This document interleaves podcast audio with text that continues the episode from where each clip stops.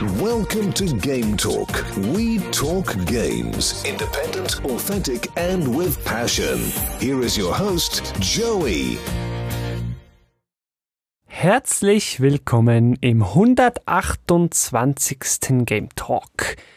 Der Titel hat's wie immer verraten und auch sonst, wer einigermaßen in der Welt der Spiele unterwegs ist, hat's auch gemerkt. Die neunte Konsolengeneration steht an. Im November kommt die PlayStation 5 und die Xbox Series X bzw. S und genau darüber wollen wir heute zusammen sprechen. Wir wollen sehen, wie die Kontrahenten aufgestellt sind, was schickt Sony ins Rennen, womit kontert Microsoft. Und wie immer bin ich natürlich nicht alleine hier im Game Talk, da ich die Vermutung hege, dass eben auch Videospielservices und Abos, sprich Game Pass und so weiter, während der nächsten Konsolengeneration eine verstärkte Rolle spielen werden habe ich mir den deutschen Professor-Experten für Videospielabos einmal mehr hier in die Sendung eingeladen. Hallo Attila. Vielen Dank für diese Einführung. Da werde ich ja ganz rot. Gut, dass wir einen Podcast machen. Ja, ich freue mich äh, und äh, vielen Dank für die Einladung. Und ja, ich stimme dir zu. Ich glaube auch, dass das Thema Services, zu dem wir uns ja auch schon hier auf dem Game Talk unterhalten haben, durchaus eine wichtige Rolle spielen werden in der Zukunft. Dazu dann später gleich mehr. Wer schon Episoden gehört hat zum Specs-Vergleich, zum PlayStation 5 Reveal und so weiter, der weiß, auch der liebe Stefan, den man immer mal wieder hier im Game Talk hört, verfolgt den Launch der kommenden Konsolengeneration. Entsprechend habe ich natürlich auch ihn in die heutige Sendung mit eingeladen. Hallo Stefan. Hallo, Gude. Ja, worum es geht, haben wir jetzt ganz, ganz kurz schon angedeutet. Einsteigen wollen wir mit dem ersten Kapitel. Hier gibt es ja Kapitelmarken in diesem Podcast, dass ich einfach mal ganz breit die Konsolen nenne, voraussichtlich. Um es kurz zu machen, wir bekommen die, ich sage jetzt mal, größte oder potenteste Version der jeweiligen Konsole für 4,99. Bei Xbox gibt es eine leistungsmäßig abgespeckte Version. Die S, die wird 2,99 kosten. Bei der PS5 wird es auch eine abgespeckte Version geben, aber nicht leistungsmäßig. Da fehlt das Laufwerk als einziges. Die wird 3,99 kosten. Wenn ich einfach nur die Zahl sage, dann meine ich jeweils Euro und Schweizer Franken. Die Zahlenpreise sind zwischen beiden Ländern identisch, sprich die Schweizer Preise sind streng genommen günstiger als die deutsche, wobei wir auch nicht so eine krass hohe Mehrwertsteuer haben wie Deutschland. Vielleicht gleicht es das dann gerade wieder aus. Aber ja, das sind die Preise. Ich glaube, vorerst mal insofern spannend, Maximalmodell PlayStation und Maximalmodell Xbox werden gleich teuer sein. Das können wir ja schon mal vorab mitnehmen. Das wurde ja auch zum Großteil immer gemunkelt und vorhergesagt. Viel interessanter ist die Preisgestaltung bei den günstigeren Varianten. Genau, besonders die Strategie dahinter. Du hast ja gesagt, genau. die Xbox geht wirklich all in, hat eine leistungstechnisch schwächere Konsole ohne Laufwerk rausgebracht hat aber keinen Zwischenschritt im Angebot wie Sony, die gesagt haben, nee, wir bleiben bei der Leistung gleich, wir rationalisieren nur das Laufwerk in Anführungsstrichen weg, also machen eine Digital-Only-Konsole und bringen die 100 Euro günstiger raus. Und das ist natürlich jetzt die spannende Frage. Klar, die Enthusiasten holen sich die 499 Euro Version, die sagen, ich will unbedingt meine Discs haben. Aber bei den günstigeren Konsolen, wer da das Rennen macht, das wird schon eine, langfristig eine, eine, sehr spannende Frage sein. Und natürlich, ob dann entweder Sony eine abgespeckte Version rausbringt ohne Laufwerk, also für 2,99 oder Microsoft den Zwischenschritt mit 3,99 wagt und eine Konsole mit der Leistung der X rausbringt, aber ohne Laufwerk. Was ich ganz spannend fand für den Preisgestalter bei Sony ist so ein Laufwerk 100 Euro wert. Wobei wir natürlich wissen, ein Laufwerk kostet nicht 100 Euro, sondern viel, viel weniger.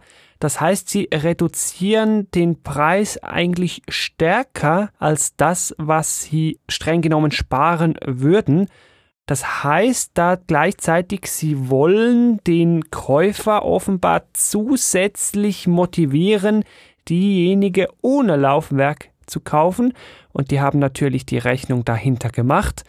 Wer eine Konsole ohne Laufwerk hat, der wird über den Verwendungszyklus also ein Hunderter an Differenz mindestens wieder einbringen oder halt Differenz minus Kosten Laufwerk so dass sich das dann halt am Ende für Sony trotzdem wieder lohnt. Ich finde die Rechnung dahinter ziemlich spannend. Ich wüsste gerne mal, wie die das intern kalkuliert haben, aber die Zahl kommt wahrscheinlich nie ans Licht.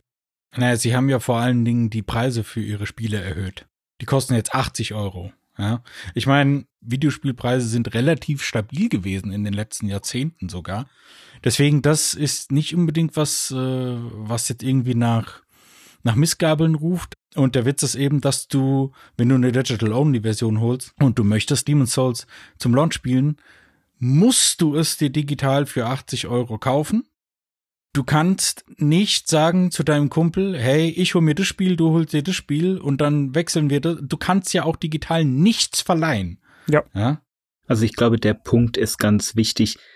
Wir hatten ja damals schon die Debatte zum Launch der PS4 und der Xbox One, ob sie das machen.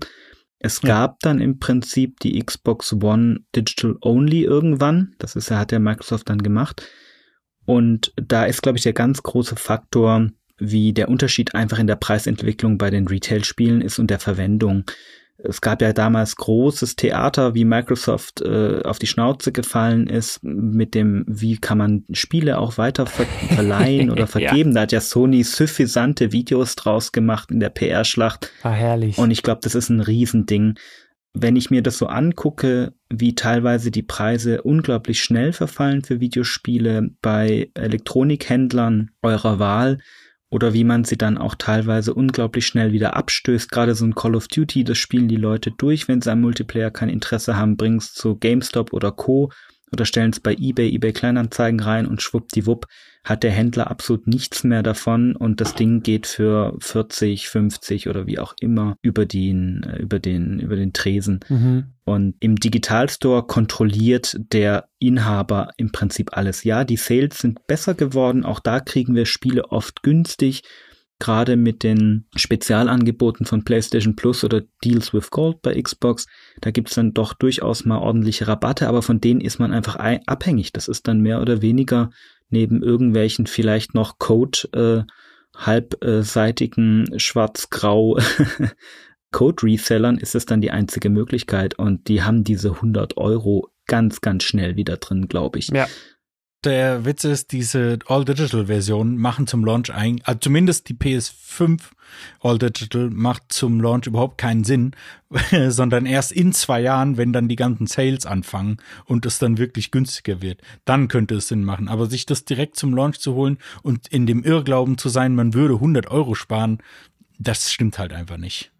Ich würde es auch ganz direkt sagen, wer einigermaßen engagiert, ich sag's mal so, Videospiele spielt, vielleicht mal eins vorbestellt, uns dann wieder verkauft oder den Preisverfall abwartet oder gebraucht eins kauft, der hat die 100 Euro Differenz wahrscheinlich nach irgendwie vier Titeln oder so schon wieder drin. Genau, und ich glaube, da spielen nochmal zwei Faktoren eine große Rolle. Bei der Xbox Series X oder S macht das natürlich unglaublich Sinn, weil wir einen unheimlich starken Game Pass haben. Da kommen wir ja nachher nochmal auf das Thema zu sprechen. Bei der PlayStation 5 in dem Sinne gibt es noch nicht das gleiche Angebot. Gerade alle Microsoft Releases direkt in den Game Pass, das gibt es bei Sony nicht. Also da kann man jetzt nicht hingehen und sagen, ich kaufe mir diese Konsole und ich kaufe mir erstmal kein einziges Spiel mehr, sondern bezahle nur noch 10 oder 12 oder 13 Euro im Monat und habe eigentlich Zugriff auf genug und das die nächsten Jahre und dann, wenn die Sales beginnen, kaufe ich mir so ein paar Sachen zu. Was nicht unterschätzt werden darf, was ich im Freundeskreis immer wieder mitbekomme online, ist so ein gewisser Komfort. Viele Leute haben echt keinen Bock mehr auf die Discs, die sind ja auch nicht besonders gemacht. Wir kriegen Plastikhüllen ohne Handbuch, ohne irgendwas, da ist nur noch die CD drin. Die DLCs oder irgendwas von der Game of the Year Edition sind auch noch als Code da drin. Also so richtig Spaß macht das jetzt nicht. Und viele haben einfach keinen Bock mehr dahin und her die ganze Zeit die Disk äh, zu wechseln oder rumzufahren zu haben und am Schluss installiert das Ding sowieso ein Day One Patch, der so groß ist wie das Spiel gefühlt. Ja, ja. Also das ist nochmal ein Faktor, wo ich glaube ich schon einige Leute inzwischen kenne, die sagen, komm, es ist mir egal, ich kaufe mir das Spiel zum Release, ich muss nicht in die Stadt, gerade mit Covid-19. Ich warte nicht bei Amazon, ob das jetzt heute zum Release kommt oder morgen. Ich will mein Demon Souls direkt zack haben, runterladen und dann geht's los. Ja, ja. Es gibt ja auch Preloads und alles. Das ist alles in Ordnung und das kann ich auch alles verstehen. Ich bin da eher so in der anderen Richtung, ganz besonders, weil wir hier in letzter Zeit extrem, also mindestens einmal im Monat oder drei Monate in Folge hatten wir mehrere Tage halt einfach kein Internet. Ja. Das ist ja in Deutschland jetzt nicht unbedingt eine Seltenheit und nach wie vor ist ja auf den Discs trotzdem das Spiel drauf. Richtig. Ich meine, die, die Diskussion wollte ich, habe ich gedacht, machen wir vielleicht ein bisschen später, aber nur jetzt schon mal. Mhm. Gerade wenn wir von den Digital-Only-Konsolen sprechen, wenn wir schon mal dabei sind, ich glaube, das ist wirklich der Punkt. Ähm, ich bin auch jemand, der hat gerne die Spiele im Regal, auch wenn ich vielleicht in 10, 20 Jahren keine Patches mehr dafür, dafür bekomme, aber zumindest habe ich die Grundversion hier irgendwie sicher. Die kann nicht aus dem Store entfernt werden. Der Download kann nicht ja. verschwinden. Die genau. können mir das Spiel nicht nachträglich wegnehmen, was auch ja, schon stell dir mal vor, ist. wie gerne das Nintendo machen würde. Nintendo würde am allerliebsten bei dir klingeln und dir deinen 3D Mario aus dem Regal wieder wegnehmen. Ja, warum? Du kaufst es ja sowieso zum fünften Mal, ob es jetzt schon hast oder nicht. Ja, aber wenn das Datum abgelaufen ist, dann äh, ist Schluss mit lustig. da werden auch digitale Downloads werden dann beschränkt sozusagen zeitlich. Das, äh, das ist schon eine interessante Entwicklung. Und ich glaube, da ist es sehr eine Geschmackssache. Wenn man Spiele jetzt eher so convenient-mäßig sagt, komm, ich spiele das und was interessiert mich der Scheiß in drei Jahren, und sowieso die Hälfte meiner Spiele sind online oder MMOPGs, RPGs und so weiter, dann verstehe ich das. Wenn da der Server abgeschaltet wird, ist, hast du eine tote Disk hier liegen, Evolve, ich mhm. höre dir trapsen. Also ich habe hier auch so ein paar tote Leichen in meinem Regal, die zählen eher als äh, Faktotum äh, Souvenir, aber die Dinger sind nicht mehr funktionabel durch die Online-Komponenten. Und das mit der Internetverbindung kann ich voll nachvollziehen. Ich hatte neulich einen Ausfall, da war das Internet drei, vier Tage weg. Ja, da guckst du mal aus der Wäsche, wenn ein Spiel einfach sagt, nö, ich starte nicht, weil du hast keine aktive Online-Verbindung ja, und so weiter. Ja. Und ich kaufe einfach gerne Retail. Ich warte sehr gerne bei vielen Singleplayer-Titeln einfach. Da bin ich völlig entspannt. Die brauche ich nicht zum Release. Und die kann ich mir in ein paar Jahren kaufen, wenn sie günstig sind. Und dann ist es auch okay. Ja, wir werden in einem Jahr oder so vielleicht erfahren, wie fest sich das ausgezahlt hat für Sony, ein Digital-Only-Modell zu machen, das leistungsmäßig auf Augenhöhe ist. Ging die Rechnung wirklich auf? Wollen die Deutschen oder die Schweizer oder die Österreicher oder wer auch immer sich auf sowas einlassen? Das wissen wir noch nicht. Noch sind die Konsolen ja noch nicht mal draußen und das bringt mich jetzt zu den Erscheinungsterminen. Microsoft bringt die Xbox-Varianten am 10. November 2020 zu uns. Die PS5 lässt da nicht lange auf sich warten. Die bekommen wir dann am 19. November 2020. Wobei bekommen ist da noch mit Vorsicht zu genießen. Bekommen, ja. Bei Sony sind sich Sony und irgendwelche anderen Quellen nicht einig, wie gut oder schnell oder in welchen Quantitäten Sony da PlayStation 5 produzieren kann. Amazon hat auch schon Xbox XS und PS5 Vorbestellern gesagt, uh, das wird später. Gewisse Vorbestellungen sind auch schon storniert worden. Also um es ein bisschen zusammenzufassen, in beiden Lagern rechnet man zum jetzigen Zeitpunkt damit, dass zum Launch nicht genügend Stückzahlen vorhanden sein werden. Aber ja, theoretisch ginge es im November los. Aber an dieser Stelle, also äh, wieso bestellt ihr euch so eine Konsole vor? Äh, ich verstehe es nicht. Ein kleines Sternchen noch, die PS5 kommt in Nordamerika sogar schon am 12. November. Ja. Das heißt, in Nordamerika kommt die X und die PS5 nur zwei Tage versetzt. Ich glaube in Japan auch. Nur Europa ist dieses Mal Stimmt, ein bisschen später Japan, dran bei der PS5. Ja, genau. Kanada auch, also irgendwie sind wir Rest der Welt dieses Mal. ja, aber es ist ja eine Woche, also ist ja, ja überschaubar. Das ist äh, völlig in Ordnung. Ich denke mir, die haben logistisch generell im Moment genug Probleme, produktionstechnisch eventuell auch. Joey hat es ja gerade angesprochen. Die Leute hoffen jetzt auf eine dritte Vorbestellerwelle. Da würde ich jetzt erstmal nicht drauf hoffen, glaube nee, ich. Ich auch nicht. Und ob die Dinger im Laden landen, wird auch bezweifelt. Also ich vermute, dass sich die Lage Ende des Jahres, Anfang nächsten Jahres vielleicht ein bisschen entspannt. Mal gucken. Ja, also ähm, jetzt hast du das mit dem Vorbestellen schon gesagt. Äh, vielleicht jetzt schon mal direkt vorab. Habt ihr euch schon eine vorbestellt? Nein. Nein.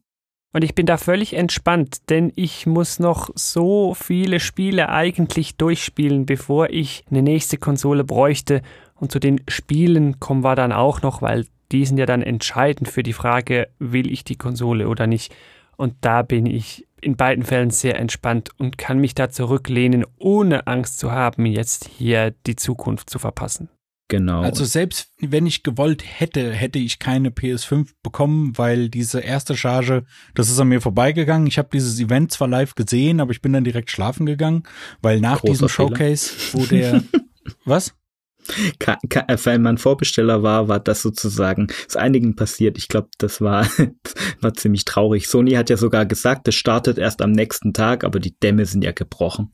Ja, ja, also ich, ich bin nämlich am nächsten Morgen aufgewacht und habe gedacht, Hey, was? Ich also ich meine, zum Spaß hätte ich mir halt mal eine vorbestellt, aber das war ja dann, das war ja, das war ja unmöglich. Und dann gab es diesen zweiten, diese zweite Welle und ich habe das theoretisch live miterlebt und ich habe halt in der Bahn gesessen und habe die Amazon-App offen gehabt und ich da ist in den Einkaufswagen erschienen, aber dann ist die nächste Seite gekommen und da war dann einfach nichts und das hat einfach die ganze Zeit nur Fehler gemacht. Dann bin ich in den Browser gegangen, ah Mist, Mobile äh, Desktop Seite anfordern und dann war es schon ausverkauft. Also selbst wenn ich, also ich wollte die PS5 zum Launch sowieso nicht unbedingt haben, weil ich habe ja eine PS4 Pro mit einer SSD drin. Das ist zwar nicht dasselbe, dazu dann später mehr, aber die wollte ich jetzt nicht unbedingt haben, aber hier vielleicht schon mal vorgegriffen.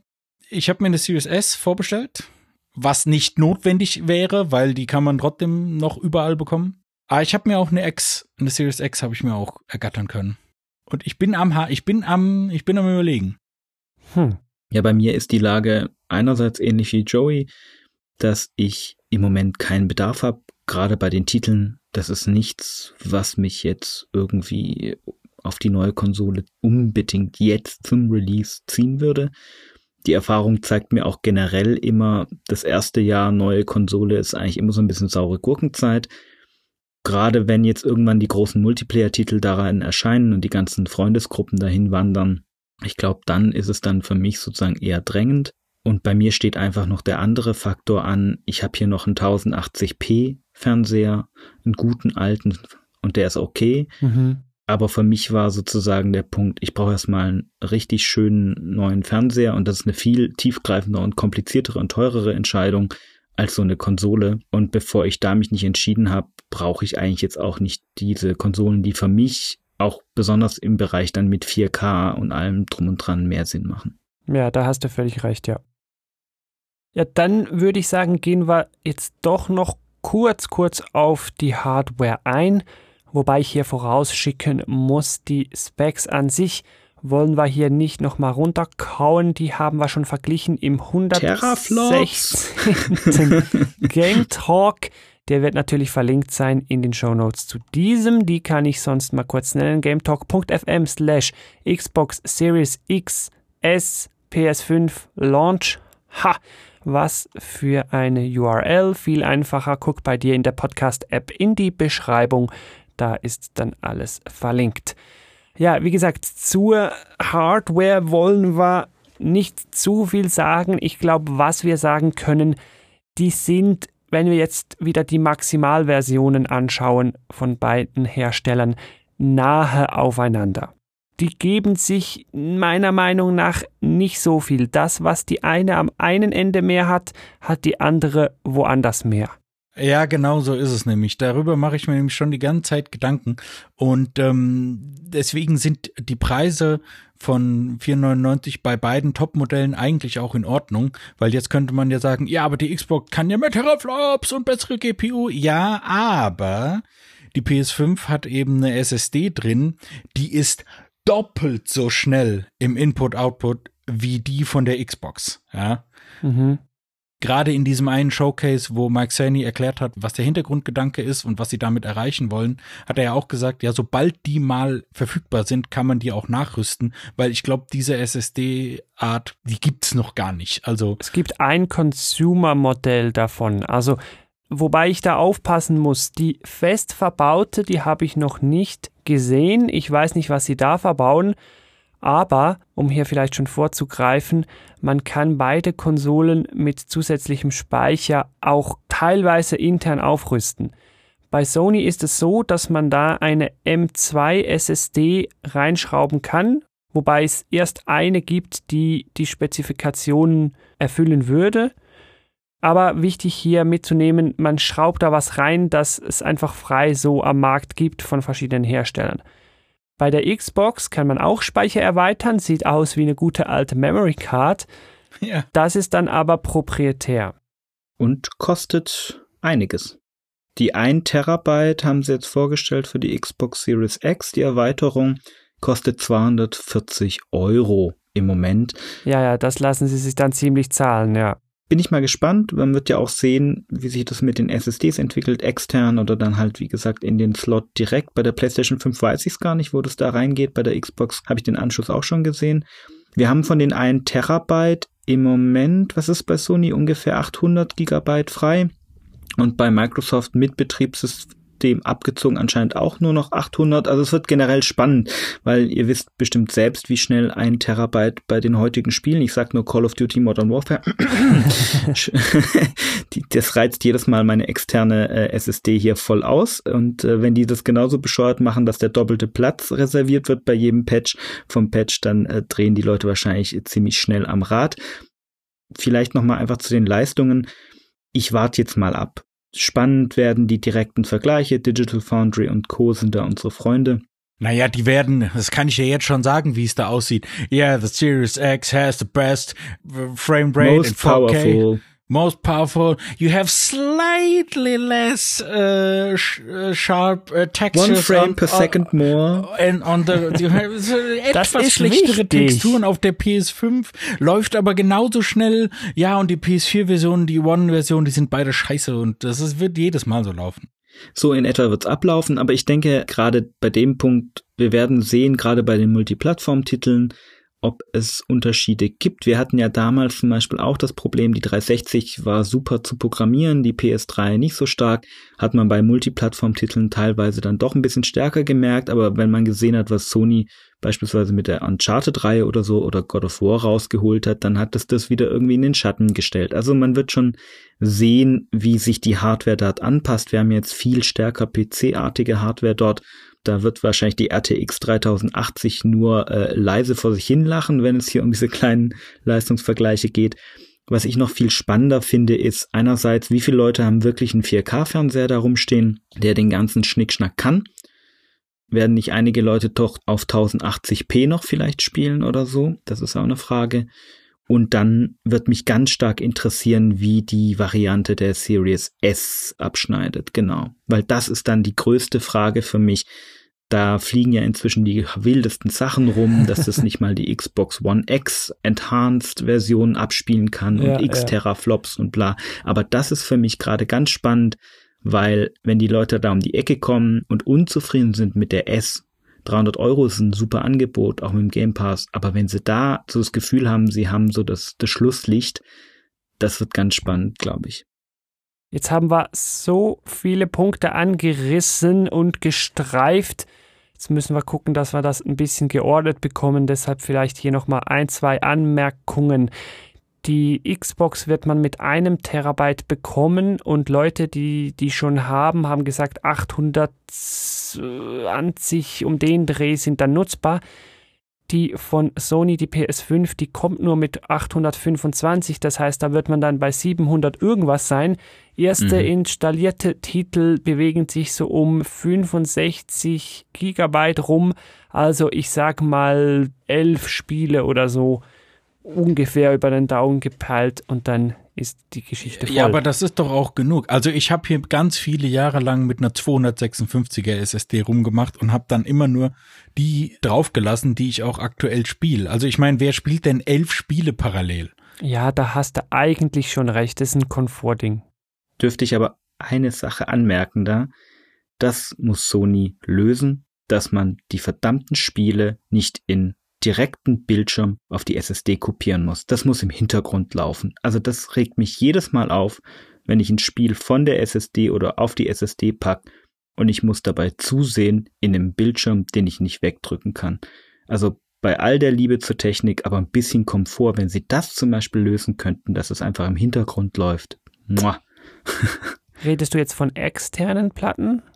Richtig. Okay. Ich habe eine externe SSD dranhängen und das ist einfach nicht schön, wenn du, keine Ahnung, Call of Duty braucht ein Update, hat nicht genug Platz, dann schmeißt du halt ein Spiel von der SSD runter auf die Festplatte und dann sitze ich da und gucke diesen Bildschirm dran, wo steht 20 Minuten. Ich kann nichts in der Zeit machen. Absolut ja. nichts.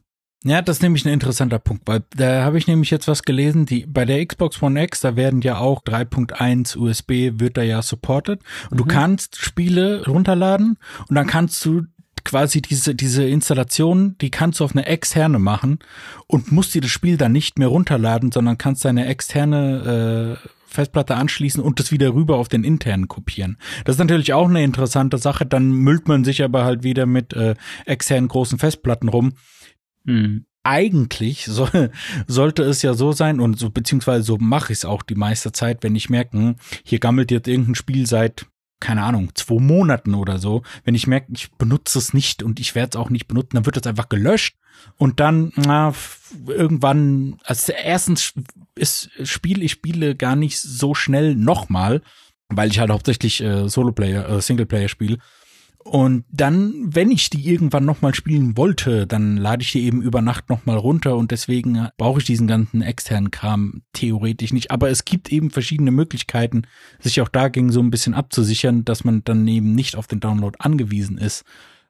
Vielleicht da als kleine Ergänzung, weil wir hier einen schönen Fall haben. Du hast gerade gesagt, viele Singleplayer-Spiele da verstehe ich den Punkt sehr gut und da finde ich auch, das Management ist dann sozusagen eher eine Selbstdisziplinfrage oder eine Ehrlichkeit gegenüber sich selbst. Ja. Bei mir ist es so, ich habe hier vier, fünf Multiplayer-Spiele auf der PlayStation 4 liegen, die ich immer mal wieder spiele. Mehrere regelmäßig, andere vielleicht mal so.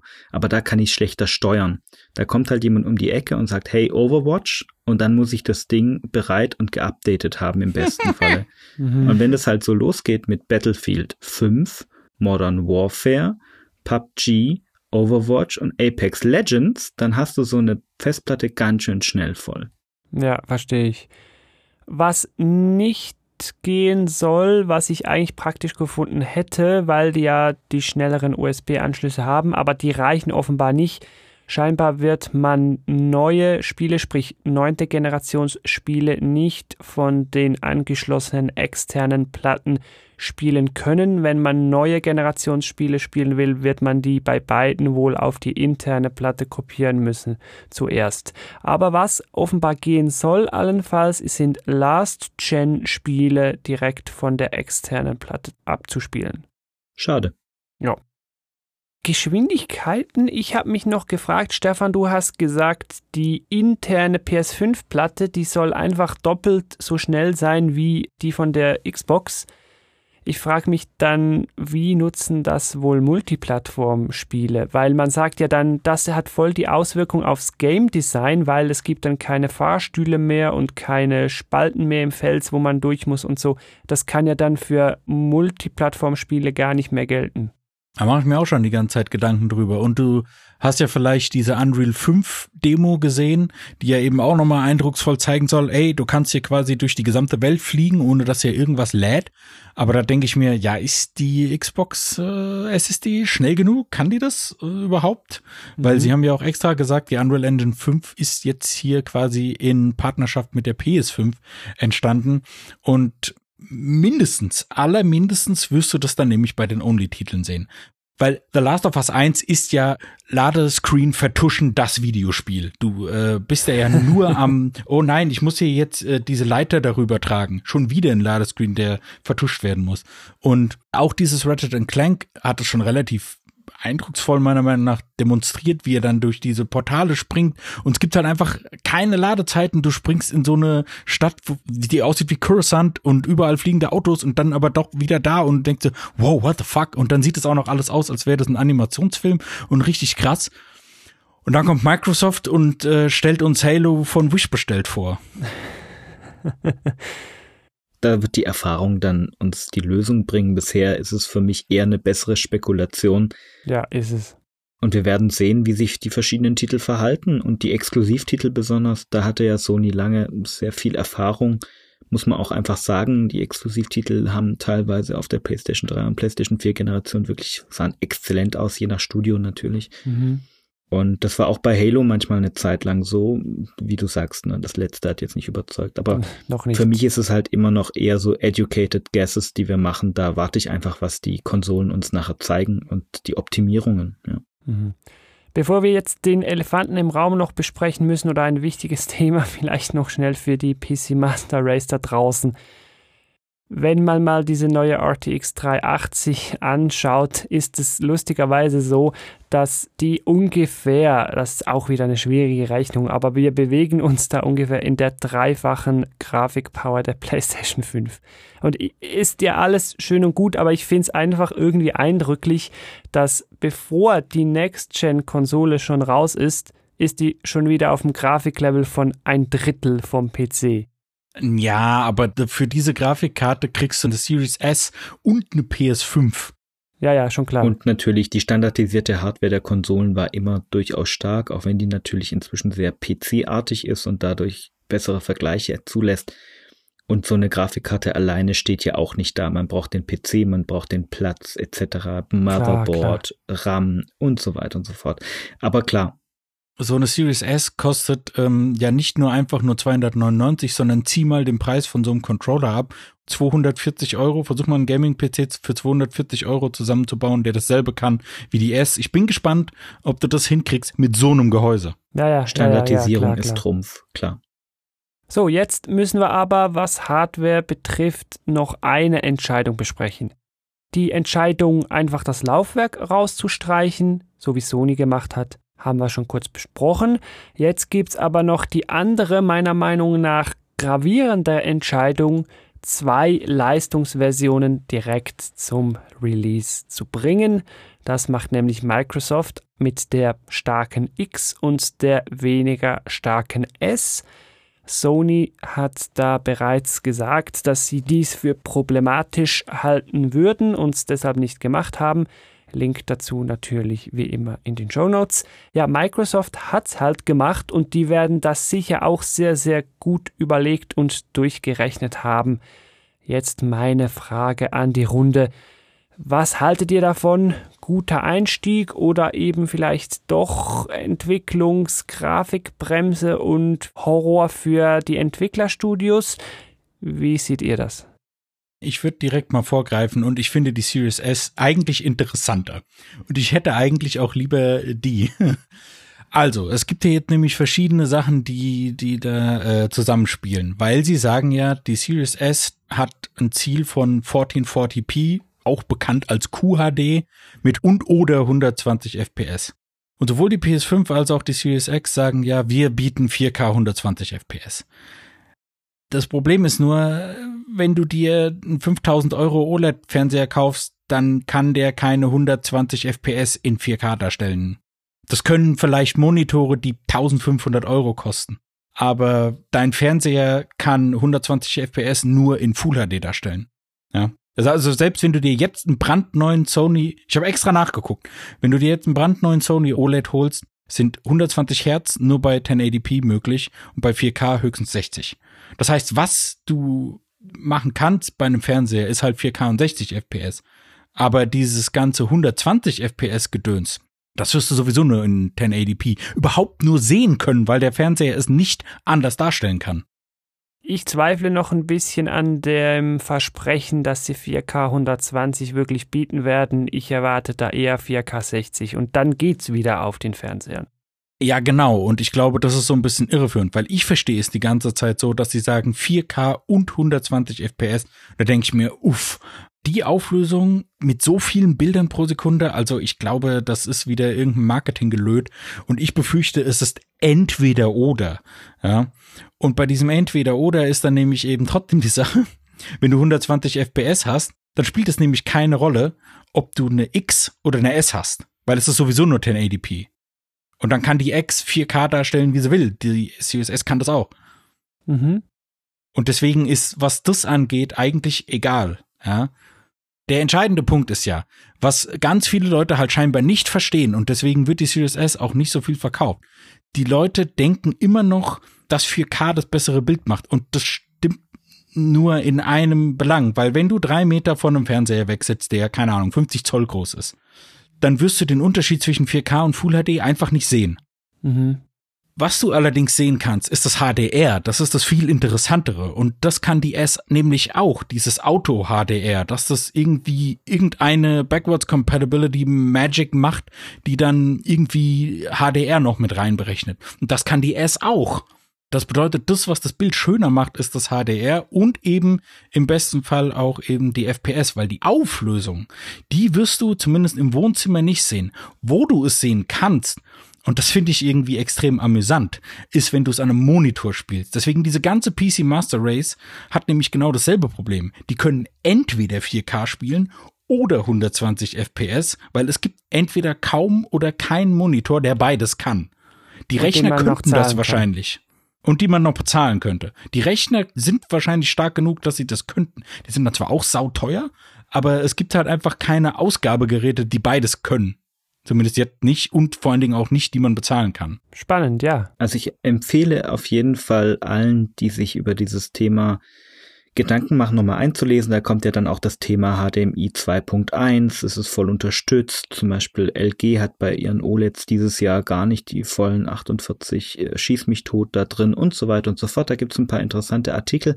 Ich gebe dir prinzipiell erstmal recht, aber ich denke schon, dass die ähm, Fernseher in der Zukunft irgendwann dieses 4K 120 FPS schaffen werden. Wie auch immer, ich stimme dir zu, natürlich auch das interessante Thema ist, haben überhaupt die Leute alle 4K-Fernseher da? Was haben die für 4K-Fernseher da? Bei mir stellt sich gerade auch die Frage, weil ich mir halt einen OLED kaufen möchte. Und wahrscheinlich muss ich bis nächstes Jahr warten, dass ich einen zukunftssicheren OLED finde, der das so abbildet, wie ich das mir vorstelle. Die Series S ist insofern natürlich sehr spannend, weil sie mit 300 Euro schon einen sehr günstigen Einstieg macht, gerade in diesen Zeiten, wo die Leute vielleicht auch finanziell ein bisschen Klammer sind, ein bisschen auf ihre Jobs gucken mit Covid und so weiter, gerade auch in den USA, wo wir eine relativ hohe Arbeitslosigkeit haben. Da ist es ein interessantes Angebot. Ob die dann dieser Leistungsunterschied wirklich stört, werden wir wahrscheinlich auch an den Optimierungen nachher sehen. Wie gut werden diese Titel auf die S optimiert? Wir haben ja auch noch das Thema Microsoft pusht Cross-Gen. Das wurde ihnen auch zum Vorwurf gemacht, dass viele Titel oder alle Titel auch gleichzeitig für die Xbox One erscheinen sollen, noch am Anfang. Das ist ja ein Thema, was Sony jetzt eher nicht so sieht. Und da ist ein ganzes Konglomerat, glaube ich, an Faktoren, die da Einfluss drauf nehmen werden. Ich bin mal gespannt, wie so die Käuferentscheidung ist. Am Anfang mit den Pre-Orders, das sind die Enthusiasten, die wollen wahrscheinlich immer die beste und größte und tollste Leistung. Aber langfristig bin ich mal gespannt, wie sich die S und dann halt die PS5 Digital Only schlagen werden, weil gerade das Digital Only ist natürlich schon ein sehr gravierender Faktor, den die Leute vielleicht auch so ein bisschen unterschätzen, meiner Meinung nach. Mhm, mh. Das mit den Anschaffungskosten ist halt schon krass, ne? Weil wenn du ja. jetzt äh, bei Microsoft die Series S nimmst, ja, die von der Darstellung her, ob du jetzt einen 4K-Fernseher hast oder nicht, spielt keine Rolle, weil du wirst weit genug wegsetzen, du wirst diesen Unterschied nicht sehen, weil das HDR da ist, lalala. Und die Anschaffungskosten für die S ja, selbst wenn du die 300 Dollar oder Euro ausgibst, in Amerika gibt's ja noch den All Access und der Game Pass Ultimate, in den noch andere geile Sachen reinkommen, kostet im ersten Monat einen Euro oder einen Dollar. Das bedeutet, du gibst 300 Euro aus und du kannst sofort Next-Gen-Sachen spielen, weil die auch schon direkt im Game Pass sind und alles andere, was im Game Pass ist. Das meine ich. Also da das ist halt schon eine krasse Nummer. Ein spannendes Angebot, genau. Dass wir so in der Form, gerade mit der Digital Only PS5, nicht in dieser Form haben. Da werden wir, glaube ich, beim Thema Services nach den Spielen nochmal draufkommen. Aber das ist ein sehr spannendes Thema, wie das die Verkäufe pusht, beziehungsweise da rechne ich der S trotz ihrer schwachen Leistung durchaus eine Chance aus, weil es halt ein unglaublich attraktiver Einstieg in das Ganze ist. Für mich ist die S im Moment, wenn die Spiele ordentlich optimiert werden und ich das bei meinem, keine Ahnung, nächstes Jahr super duper OLED für x 1000 x oder 2000 Euro äh, keine Ahnung, Investition für die nächsten zehn Jahre sehen werde oder nicht, ist es eine spannende Zweitkonsole. Weil ich gemerkt habe, für die Xbox One kaufe ich schon ganz wenige Retail-Spiele, seitdem ich den Game Pass habe. Nur hm. noch irgendwelche, die ich im Regal stehen habe. Aber die ganze Konsole ist für mich jetzt nicht wertig. Ich habe die, ich habe den Game Pass, es ist nett, es ist schön, aber da ist jetzt nicht die Liebe. Die PlayStation 5, die kriegt ihre Retail-Spiele und was der Teufel was. Aber so als Zweitkonsole ist dieses Angebot günstig. Das wird vielleicht auch in einem Jahr auch nochmal sinken. Vielleicht bringt Microsoft sogar diesen Zwischenschritt raus. Die Xbox Series M und so weiter und so fort. Das wird dann eine spannende Sache sein. Ich bin natürlich vom Profil her jemand, der will immer die volle Leistung haben. Deswegen habe ich hier eine PlayStation 4 Pro. Das wurmt mich im Moment noch so ein bisschen. Aber es kann ja sein, dass die Unterschiede so marginal sind, dass es dann doch ein guter Einstieg ist. Mhm. Ja, also mein Plan ist nämlich auch, jetzt mit der PS4 Pro noch weiterzufahren, mit den, also alle Spiele, die mich interessieren, kommen eh noch bisher nur für die PS4 raus. Ich meine, könnte man auf der PS5 abspielen, aber brauche ich ja im Prinzip nicht. Und mein Plan am Ende ist dann eben in der idealen Welt Series S als Konsole, mit der ich den Game Pass nutze und eben in viele Spiele reingucken kann. Und die PS5 wird dann quasi meine Hauptkonsole, da ich eben sehr viel Sony habe und auch da sehr viel Retail habe und das ist ja abwärtskompatibel Wobei da weiß man halt noch nicht so viel, wie das dann ist. Aber das ist der eigentlich einzige, der einzige Knackpunkt an der Series S ist nämlich, wie wir es vorhin schon gesagt haben, diese One X Enhancements, die es bei den Spielen gegeben hat. Ja, die kann die nämlich so nicht. Laut Microsoft können die alten Spiele trotzdem auf der S ein bisschen besser aussehen. Wie genau sich das widerspiegelt, weiß man nicht. Es gibt nämlich schon erste Videos, wo man sieht, wie die Series X performt mit alten Spielen. Und das ist ja schon eine geile Nummer. Und das soll die S dann aber irgendwie nicht können. Und das ist der einzige Punkt, der mich unsicher macht, ob ich eine Series S wirklich haben will, weil jetzt könnte man sagen, ja, du spielst ja nur alte Spiele, ja, die laufen dann aber jetzt halt wirklich geil. Und das ist dann gerade diese Abwärtskompatibilität, was Microsoft da macht, das finde ich, also ich bin beeindruckt. Mhm, mhm. Und ich glaube, da ist es auch wieder ein Thema, einfach warten, sich die Sachen angucken und dann ist man nach dem Launch, wenn die ganzen Tests und so weiter reinkommen, einfach schlauer und kann besser abschätzen, was denn sich jetzt lohnt, ob die S wirklich ein würdiges Modell ist oder ob das irgendwie so die Billo-Packung ist. Das wird man dann sehen. Ja. Da würde ich wirklich sagen, gut, wer es pre-ordern will, bitteschön, aber das gucke ich mir mal ein halbes Jahr an und dann denken wir nochmal drüber nach. Das ist sicher schlauer, ja ich frage mich jetzt da gerade, wäre dann irgendwie nicht die Series S dann schwächer als die One X, aber kann ja irgendwie auch nicht sein. Also die Entscheidung ja, macht für mich nicht so ganz Sinn. Also von den Teraflops her ist es ja so. Die One X hat sechs Teraflops und die Series S hat vier. Stimmt. Ah, spannend, spannend. Okay da sind wir wieder bei dem Thema, was bedeuten Teraflops, was ja. ist der Rest der Hardware? Ja, ja, Abwarten kann ich da nur sagen, wenn da sich die, die Lager sagen X und bla und wartet mal ab, wie die Sachen optimiert sind. Wir werden sehen, wie die Spiele unterschiedlich laufen und dann weiß man mehr. Im Moment ist es eigentlich auf Teraflops basierende Spekulation, genauso wie man die Modelle PS5 und Xbox Series X vergleicht.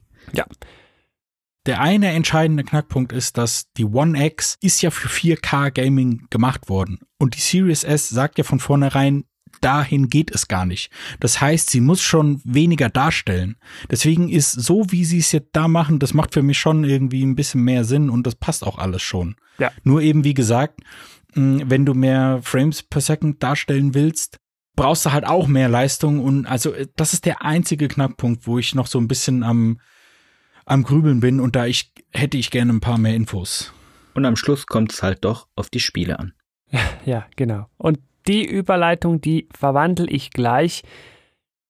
Zuletzt noch schnell zum Punkt Hardware. Ein Punkt, der vielleicht für mich entscheidend sein kann, zu dem wir aber auch noch nicht alles wissen, und das ist die Lautstärke.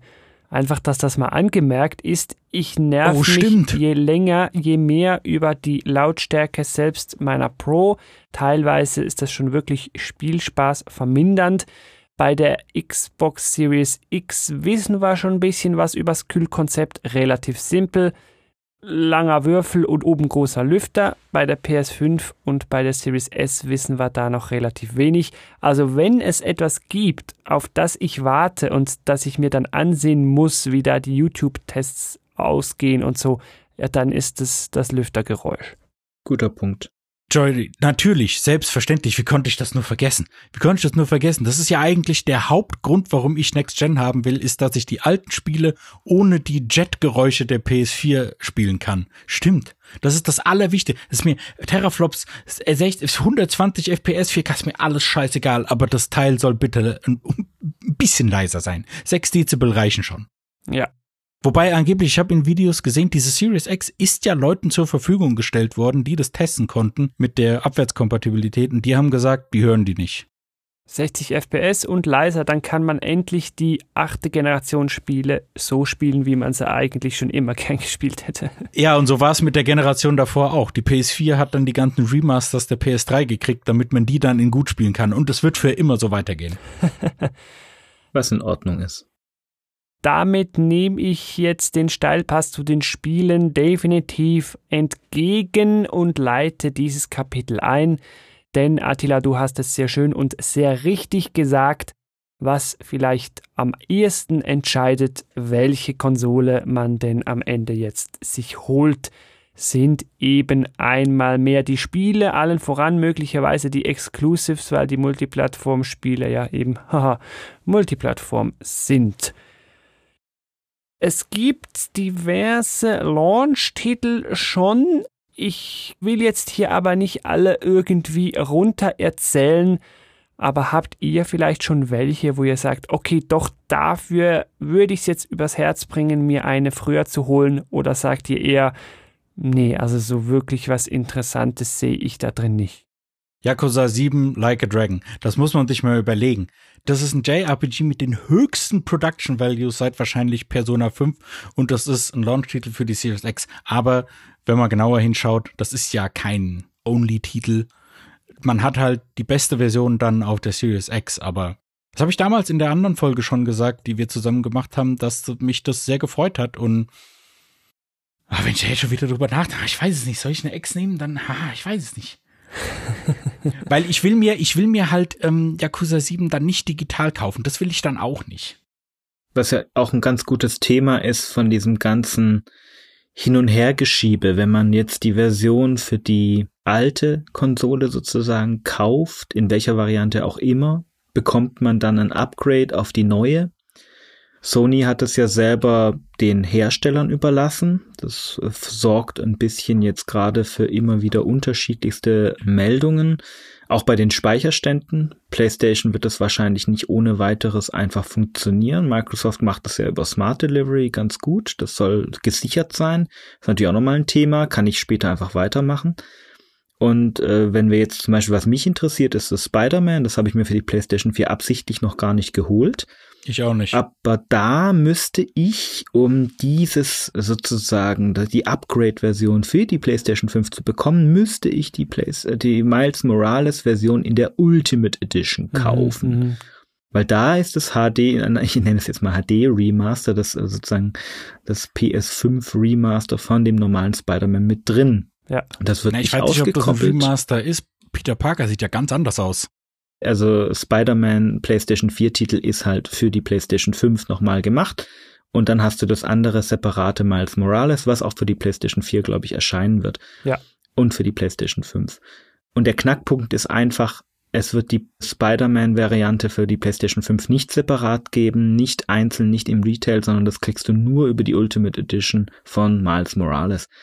Und da fängt sozusagen schon mal ein Chaos exemplarisch an. Ja, ja. Und das ist schon mal, was ich ein bisschen nervig finde. Auch da wieder, dann wartet man doch lieber mal ab. So Titel wie ähm, Ghost of Tsushima und so habe ich mir zum Beispiel auch noch nicht geholt, weil ich da werde ich erwarten, dass sie die auch irgendwann portieren werden.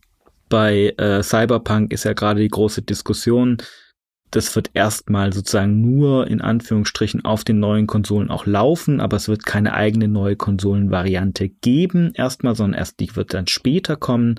Ach, ist Jetzt das so? Ich, ich habe das nicht so verstanden. Ich habe Doch, gedacht, das ist so. Das ist der, okay. das ist die PS4 Version oder die äh, Xbox One Version, die dann entsprechend abgegradet wird mit so ein bisschen hier und da und Politur, aber es ist keine genuin für die neuen Konsolen gemachte Version. Die soll erst später kommen das ist ganz schön. Da sieht man schon, das ist alles so ein bisschen chaotisch. Wie wird das Upgrade stattfinden? legt man die Disk ein, dann wird wahrscheinlich so wie jetzt im Moment wir das kennen, ne, das Upgrade dann auch runtergeladen als Version und so weiter. Aber wer hat das? Steht's auf der Packung drauf, etc. etc. Das sind so Punkte, obwohl ich mich auf sowas wie Demon's Souls, das Remake freue, warte ich erstmal, bis sich sozusagen ein bisschen der Staub ge ge gesetzt hat nach dem ganzen Launch und man ein bisschen mehr weiß, was man für sein Geld bekommt. Ja, man kann sich ja zum Launch von Cyberpunk 2077 am 19. November die passende One X im Cyberpunk-Look äh, kaufen. Wie viel Sinn macht das? Wer sie denn alle nötig hat, ja. Und was wäre ein Konsolen-Launch ohne ein neues Assassin's Creed? Valhalla soll ja auch im Prinzip kommen. Da wird es wahrscheinlich auch ein kostenloses Upgrade geben bei beiden. Und ansonsten finde ich jetzt insgesamt ist es halt wieder so ein typisches Lounge-Thema. Ein paar Titel kommen direkt, ein paar exklusive, ein paar kommen in einem Launch-Fenster 2020. Da wird wahrscheinlich ab und zu mal auch 2021 noch draus werden. Mhm. Ein paar alte Bekannte, paar neue Bekannte. Aber jetzt nichts, was mich motivieren würde, sofort die Konsole unbedingt haben zu wollen. Ja, Halo Infinite wurde ja leider verschoben, beziehungsweise ist, ist das ein leider? Also, ich meine, mir war das egal. Ich fand es eh ein bisschen interessant. Oh, man kann jetzt in Halo sprinten. Sprinten ging schon länger. Ich habe mir irgendein Video angeguckt, wo jemand gesagt, oh, man kann jetzt dies und man kann jetzt das. Das fühlte, fühlte sich für mich so an wie Leute, die über äh, iOS-Features reden und dann, ja, aber in Android gibt es doch schon viel länger und so hatte ich irgendwie hier auch das Gefühl. Das Fass machen wir jetzt nicht auch noch auf. In anderen Spielen, in anderen Spielen geht das doch schon viel länger und bei Halo ist es plötzlich eine Revolution. Halo naja. ist Halo und ich habe mir gerne Halo geholt. Ich habe mir meine Xbox One damals wegen der Halo Remastered Collection und Halo 5 geholt. Also ich mochte die sehr. Ich habe auch ein paar Bücher und so gelesen. Das Universum war mir eigentlich grundsätzlich sympathisch, aber das Neue hat mich im Prinzip auch noch nicht gejuckt. Es finde ich gut, dass es zurückgeschoben haben. Ich war da nie Multiplayer unterwegs, sondern habe wirklich nur die Singleplayer-Geschichten durchgespielt. Und ja, aber der Multiplayer soll doch voll gut sein. Ja, ja. Das ist er. Das ist korrekt. Aber ich habe da nie den Weg dazu gefunden. Aber es ist ein guter Multiplayer. Ich respektiere den. Das war nur nie meins. Der Punkt ist einfach nur, wenn das jetzt richtig schick aussehen würde, ist es so mehr oder weniger immer noch neben Gears Tactics der einzige Titel, der da wirklich exklusiv auftaucht. Du hast Yakuza erwähnt, das ist Time Exclusive. Das wird auf äh, PlayStation 4, glaube ich, auch erscheinen, ne? Die Series S, die One, PS4 und PC-Version kommen alle am selben Tag, aber die PS5-Version von Yakuza 7 kommt erst am 2. März. Genau, dafür hat Microsoft Geld auf den Tisch gelegt, habe ich gelesen. Und dann gut, das ist Business, das passiert. Und wie gesagt, alles andere, Black Ops, Call of Duty, Black Ops Cold War. Ja, das sind die braucht, Standarddinge, ne? Richtig. Die hat man auch irgendwie bei jedem Launch dabei. Bei der PlayStation habe ich auch noch nichts gesehen, was mich umhaut. Devil May Cry wäre da mal genannt, ist auch nur ein Remaster. Ja, aber auch das kommt auf der Xbox äh, zum gleichen Tag raus. Korrekt. Also dementsprechend, es ist noch nichts da. Watch Dogs Legions ist auch ein Multiplattform-Titel. Und irgendwann kommen halt die ganzen NBA, Madden und FIFA-Geschichten, Dirt als Autorennspiel, aber das ist jetzt wirklich alles nichts, was mich umhaut. Und Sackboy, so sehr ich ihn auch mag und sympathisch finde, damit verkauft man halt keine Konsole. Naja, aber anscheinend ist das Demon's Souls Remake ja doch, äh, wird ja doch mehr erwartet, als in meiner Wahrnehmung so. Oh ja. So, also, so ist. Also, ich, ich meine, es ist ja auch Online-Freundeskreis wirklich einige Cracks, die diese From Software-Titel verehren und im Prinzip zum Release spielen. Die tauchen dann sozusagen aus der Multiplayer-Bubble mal kurz unter und versinken in diesen Spielen und die freuen sich dafür und die haben sich dafür eine PlayStation 5 vorbestellt. Das ist der Titel für sie. Also wenn das Spiel dabei ist, ja. Es gibt ja für jeden von uns, gibt es ja irgendwie so das Ding. Beim Joey gehe ich mal davon aus, wäre es wahrscheinlich Halo gewesen. Das wäre ja schon eine große Nummer gewesen. Ja, Und aber um nicht noch eine Box aufzumachen, das holt man sich dann halt für den PC. Das kommt auch noch dazu, das Thema, ja. Aber die Strategie von Microsoft mit, ja, ihr könnt auch alles auf dem PC haben, das wäre ja eigentlich wieder eine ganz eigene Box für sich, die wir jetzt. Oder halt erstmal auf der Xbox One X. Ja. Also bei Microsoft gibt es viele Alternativen. Bei Sony wartet man auf die PS5 PC-Titel. Die haben ja jetzt mit Horizon und so schon mal begonnen, ein paar Titel für den PC zu releasen. Aber das dann schon Jahre danach. Aber wie gesagt, also ich verstehe Demon's Souls, das reizt mich auch. Das wird wahrscheinlich auch einer der Titel sein, neben Spider-Man, die ich mir dazu holen würde. Aber wir reden halt schon mal von einem 500-Euro-Package, hm. wo man bei Sony schon mal dann 60, 70 Euro für jeweils ein Spiel draufhauen muss. Bei Xbox ist natürlich der Game Pass ein ganz großes Verkaufsargument, was natürlich die Schmerzen für die 500 Euro oder 300 Euro ein bisschen mildert. Aber da kommen wir, glaube ich, beim Thema äh, Services nochmal mit drauf. Und ja. die Rückwärtskompatibilität ist auch nochmal ein Thema. Auch da werden wir bei den Services natürlich nochmal kurz drauf sprechen kommen. Ja, also ich, vielleicht können wir bei den Spielen die Rückwärtskompatibilität kurz anschneiden. Die ist ja schnell erklärt. Xbox macht das sehr vorbildlich. Microsoft sagt, Series X und S sind zu allen Generationen rückwärtskompatibel. Und das ist ja mal eine Ansage. Also bei der Series X kannst du eine Xbox, ich nenne es jetzt mal Classic, Disk einlegen. Also du kannst eine Disk einlegen und das geht. So habe ich das verstanden. Ja, im Prinzip haben die ja jetzt schon auf der One, wenn das im Backwards Compatibility Liste drin ist, haben die die Dateien. Die werden ja aus dem Store dann neu geladen, ne? Ja, weil ich bin nämlich extra mal, ähm, Entschuldigung, aber ich bin extra mal in den Microsoft Store gegangen und also wie gesagt, ich hatte eben keine Xbox und mir, mir ist da ja ein Vorhang vor den Augen aufgegangen, was alles digital verfügbar ist. Das war mir überhaupt nicht bekannt. Ich bin ja in dem Irrglauben gelebt, dass Metal Gear Solid 2, 3 und Peace Walker, dass das nur auf der PS3 stimmt überhaupt nicht. Das ist digital auf der X äh, bei Microsoft verfügbar. Und damals, als sie die Collection gemacht haben, die ist auch für die 360 erschienen, ja. Ja, und die kannst du dir halt kaufen und die läuft auf der S und der X. Also alles, was du dir digital an Spielen kaufen kannst. Deswegen ist die S halt eben auch ein bisschen interessanter. Das ist die krasseste Abwärtskompatibilität von der Konsole jemals. Ja. Ey, ich finde das hammergeil. Mir ist es halt wirklich wichtig äh, für Präservation. Mir ist das ein sehr wichtiges Thema. Ich finde es immer gut, wenn du halt wenigstens die Möglichkeit hast, legal an ein altes Spiel zu kommen. GOG macht da gerade mit Konami, also auch Halleluja. Deswegen auch mal ein Seitenhieb an Nintendo, weil die sehen das ein bisschen anders anscheinend. Deswegen finde ich das mega geil, dass du dir eine Series X oder S kaufen kannst und du kannst mindestens digital und sind wir mal ehrlich, da sind alle wichtigen Spiele und noch darüber hinaus digital verfügbar und ich finde das super geil. Das ist der absolute Knaller. Zwei kleine Einschränkungen. Das eine ist natürlich, Du brauchst den funktionierenden Store. Also wenn du in 20, 30 Jahren die Disk reinlegst, kannst du es vergessen, weil die können die nicht nativ abspielen. Die laden mhm. die optimierten Versionen aus dem Internet runter. Wenn du auf der ah. Festplatte hast, glaube ich, funktioniert das. Ne? Jedes Mal, wenn du die Disk einlegst, das ist ja bei der Xbox One so, das wird bei der X wahrscheinlich genauso sein, zumindest von dem, was ich gelesen habe.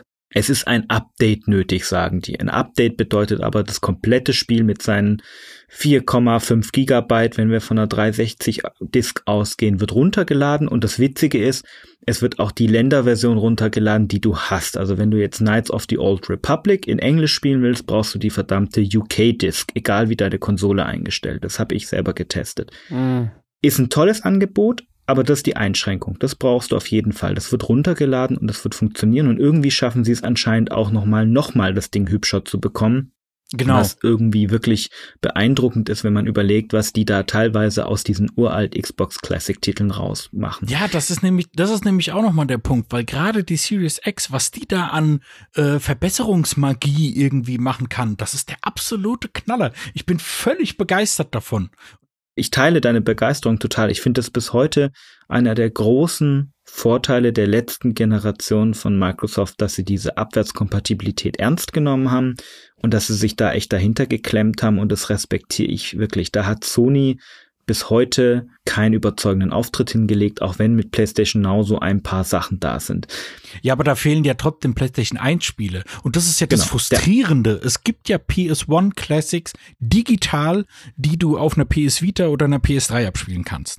Und ich frage mich halt ernsthaft, weil es ja eben auch entsprechende Gerüchte gab, ja, die PS5 wird auch zu allen PlayStation-Generationen abwärtskompatibel sein. Und da habe ich gedacht, ey Leute, ey, wenn ihr das macht, das wäre, ich würde, ich ey, Halleluja. Aber nein, was ja vom Tisch ist. Es ist ja offensichtlich vom Tisch und ich frage mich halt, wieso wieso macht ihr keine Emulatoren rein? Eure Ausrede ist PlayStation Now, aber ich bin mal durchgegangen, was da so drin ist und also das Angebot ist so, hm. Attila, ich habe noch eine Frage an dich. Du hast ja gesagt, es wird bei der Rückwärtskompatibilität ein File oder das ganze Spiel geladen und es gibt einen Rückwärtskompatibilitätskatalog für die Xbox One X. Wenn Sie jetzt aber sagen, ja, Series X und S sind zu allem rückwärtskompatibel. Meinen Sie dann alle Generationen zu manchen Spielen davon oder sind da wirklich alle Spiele rückwärtskompatibel? Aber das würde ja eigentlich der Theorie mit dem, da muss ein Pfeil runtergeladen werden, ein bisschen widersprechen. Oder Sie müssten ja zu jedem Spiel, das es gibt, einen Pfeil haben. Also ich bin wirklich mal gespannt. Ich kann mir nicht vorstellen, dass es zu allen Spielen einfach möglich ist. Außer sie haben das vielleicht wirklich über interne Emulatoren gelöst, aber bisher die Berichte, die ich gesehen habe, zumindest in den Fällen, in denen es geprüft werden konnte, war es die genau die gleiche Funktion wie bei der Xbox One. Okay. Du legst die Disk ein und das Spiel wird runtergeladen. Hm. Abwarten. Also dann muss man eigentlich Rückwärtskompatibilität zu allen Generationen noch mit Sternchen hinten dran, wenn das jeweilige Spiel supportet ist. Genau, das ist die spannende Frage. Die S geht ja sowieso nur digital und ist entsprechend dann auch nur mit denen abwärtskompatibel. Was ja dann auch kein Problem ist, wenn du das damals im Store gekauft hast oder, oder ja. Games with Gold bekommen hast, dann kannst du das auf der S genauso spielen. Das Interessante ist wirklich die Frage von Joey, haben wir jetzt die Möglichkeit, Spiele, die selbst nicht angepackt wurden, also in diese Backwards Compatibility Liste aufgenommen wurden, auch zu spielen? Das glaube ich bisher noch nicht, aber ich, ich habe auch, auch noch nichts Gegenteiliges gelesen. Das Einzige, was ich da noch interessant finde, vielleicht nochmal zur Xbox, das ist der letzte Punkt. Du hast natürlich jetzt das äh, Thema Download und die Abwärtskompatibilitätsliste wurde gestoppt alle Titel, die jetzt da sind, sind abwärtskompatibel, aber es kommen keine neuen hinzu. Und da bin ich mal gespannt, ob Microsoft dann sagt, ja, wir schieben das jetzt wieder an mit der neuen Konsolengeneration und ob dann die Xbox One auch eventuell davon wieder profitiert oder nicht. Gehen wir mal auf die PS5 vielleicht in dem Bereich, hast du ja auch schon erwähnt oder habt ihr erwähnt, wir haben 99-prozentige Abwärtskompatibilität zu PS4, schön, aber wenn man PS3, PS2 oder PS1 Classics sucht, dann gibt es eigentlich nur Now und das ist sehr spärlich.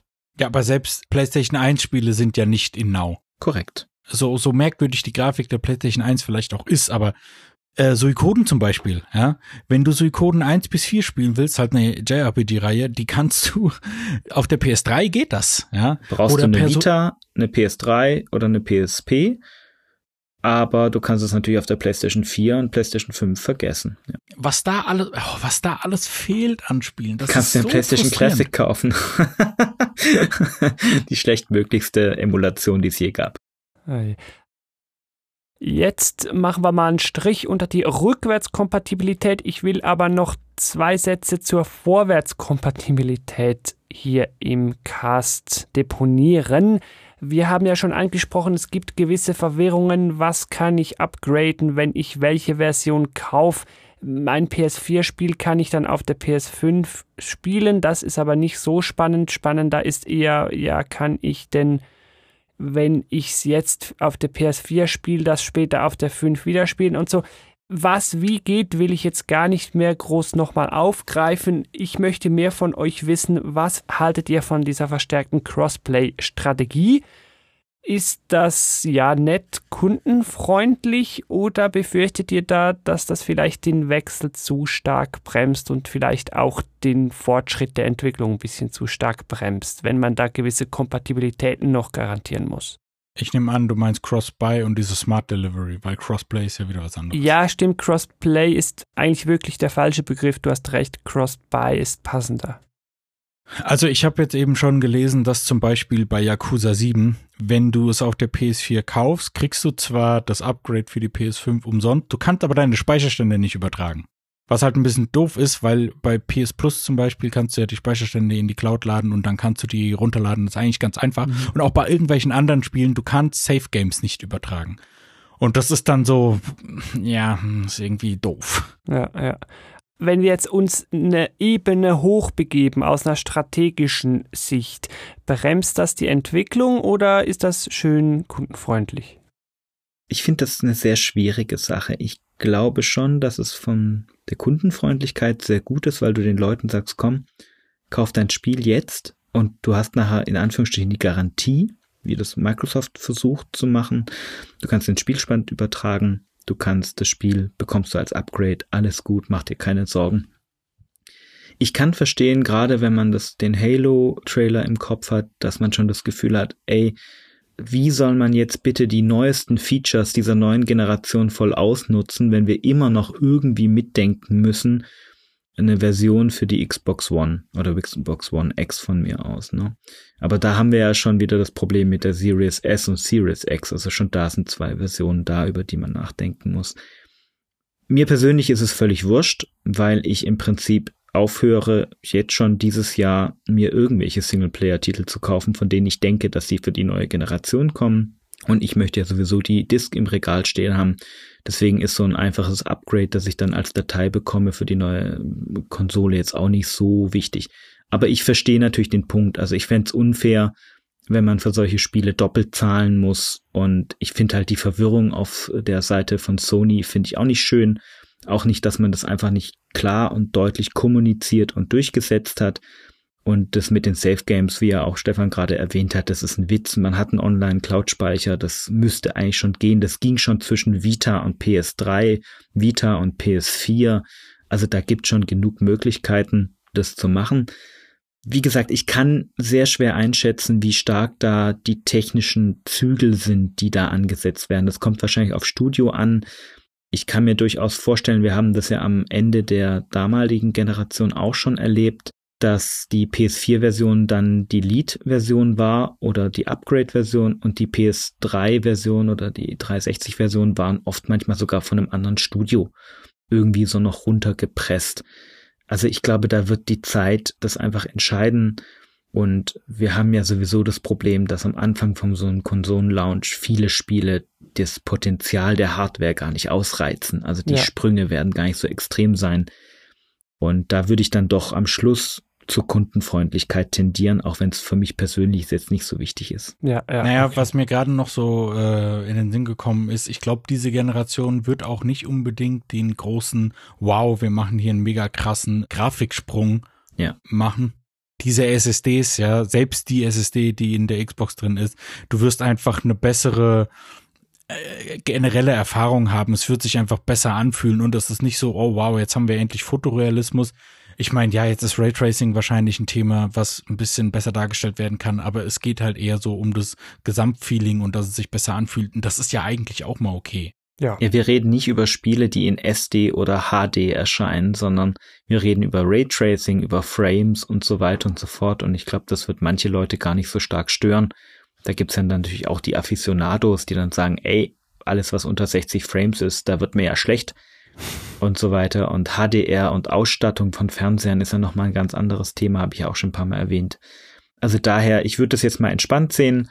Wenn das natürlich so Fälle gibt wie bei Halo, wo es dann teilweise konkret ihnen vorgeworfen wurde und gesagt wurde, hey, das ist doch Quatsch mit der alten Generation, schauen wir mal, abwarten, wird man auch sehen, wie da die Versionen unterschiedlich sind aus der Kundenperspektive finde ich es einerseits gut und ich glaube, so die richtigen Kracher sehen wir sowieso erst in einem Jahr oder so, wenn ja. man, wenn die Entwickler sich auf diese neuen Konsolen irgendwie committed haben, eingegroovt haben und dann auch ganz klar ist, okay, wir müssen jetzt auch nichts mehr für PS4 und Xbox One machen oder wir geben es halt in irgendein Studio ab, die dann halt noch eine Portierung in Anführungsstrichen, ein Downgrade irgendwie rauspressen. Ja, dann sag ich, belassen wir es doch mal beim Thema Spiele, wobei jein, wir gehen in ein Unterthema, so würde ich es vielleicht sagen. Wir haben diese ganzen Services jetzt immer mal wieder angesprochen, darauf wollen wir jetzt vertiefter eingehen. Wir wollen dir nicht grundsätzlich erklären oder im Detail erklären, was denn jetzt Xbox Live Gold ist oder so. Da kann ich eigentlich guten Herzens auch auf den 106. Game Talk verweisen. gametalk.fm slash gaming services 2019. Das ist alles noch ziemlich aktuell. Das hier soll eine Darstellung werden, natürlich mit Blick auf die neunte Konsolengeneration. Also wir wollen die Frage beantworten, was für Services gibt es auf der Next Gen, was wirst du dort bekommen. Jetzt Attila, das ist dein Heimspiel. Bühne frei, sag mir doch mal, was darf oder kann ich auf meiner PlayStation 5 und meiner Series X oder S denn abonnieren und was bekomme ich dafür? Genau, wir haben sehr schön im Moment zwei Fronten.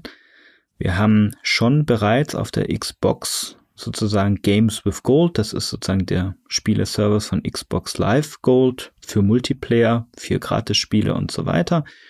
Und wir haben den berühmten Game Pass in seinen Versionen Konsole, PC und Ultimate. Der sozusagen Ultimate zieht Xbox Live Gold mit PC und Konsole zusammen. Das ist die Xbox-Seite auf der einen Seite und auf der anderen Seite das Äquivalent von Games of Gold bzw. Äh, Xbox Live Gold ist das PlayStation Plus Programm ebenfalls Multiplayer pflichtig mit zwei inzwischen Gratis-Spielen für die PS4 nur noch dabei und das Streaming in Anführungsstrichen Abo-Äquivalent zum Game Pass, aber ein bisschen anders ausgeformt, nämlich PlayStation Now. Auch da gab es ein kleines Upgrade von Sony eine Preissenkung und diese beiden Programme konkurrieren sozusagen im Moment. Die werden nach dem aktuellen Stand auch genau in dieser Form für die Xbox Series X und S erscheinen, beziehungsweise für die PlayStation 5 es wurde zwar viel gemunkelt und erwartet, dass gerade auch auf Sonys Seite nochmal was passiert, äh, weil PlayStation Now zwar besser geworden ist, aber viele immer noch äh, es kritisieren, dass da sich was tut, aber bisher haben beide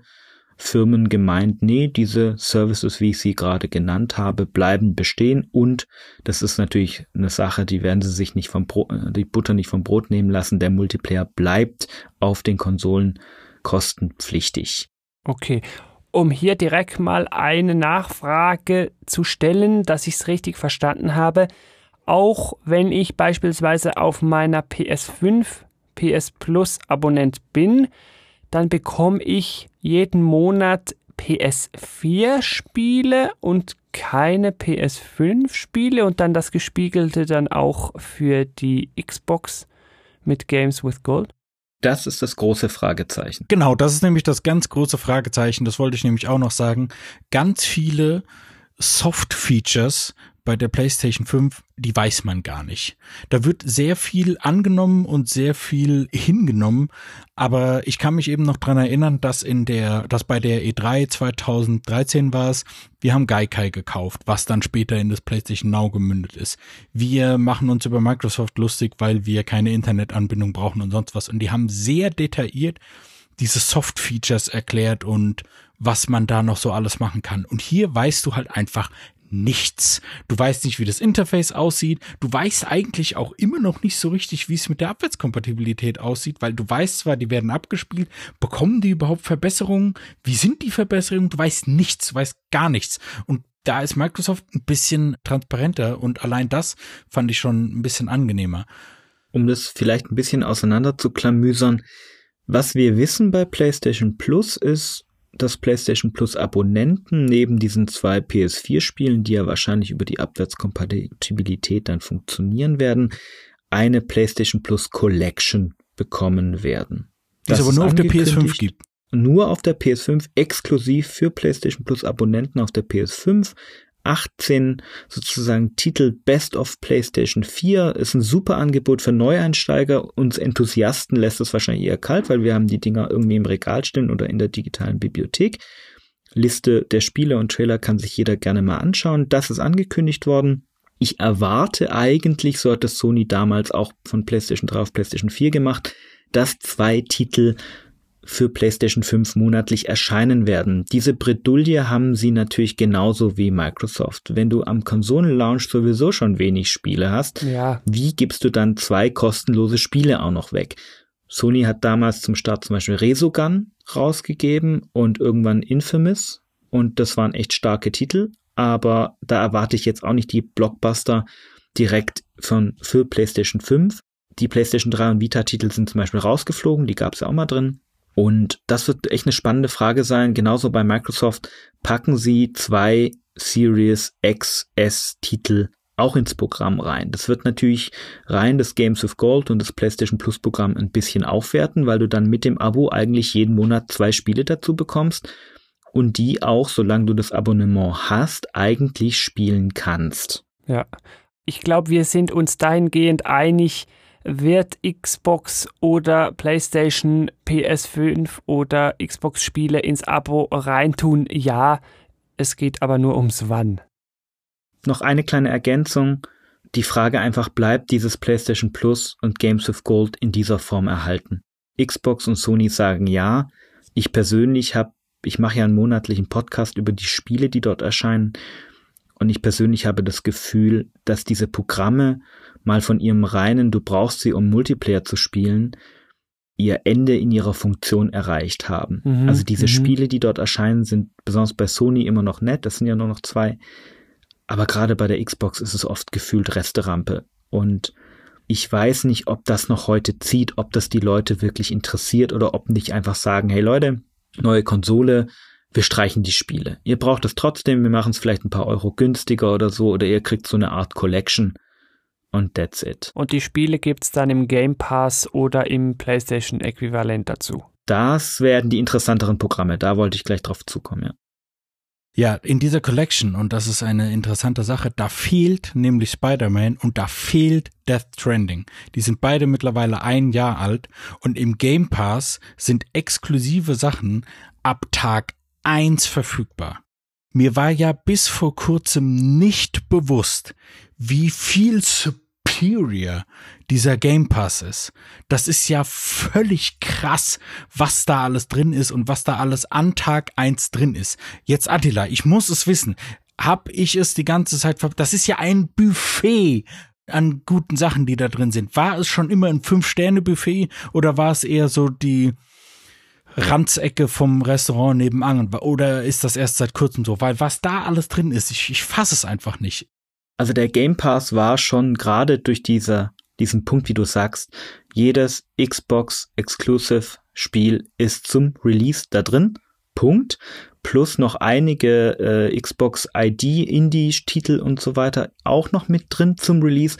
Plus nochmal halt Spiele, die man irgendwie noch mit dazu gekauft hat. Und das macht es schon mal zu einem Fünf-Sterne-Menü. Und jetzt kommt ja der nächste Schlag. Also Microsoft nimmt diesen Game Pass, das in Anführungsstrichen dem Netflix der Konsolen am nächsten kommt, ja wirklich ernst.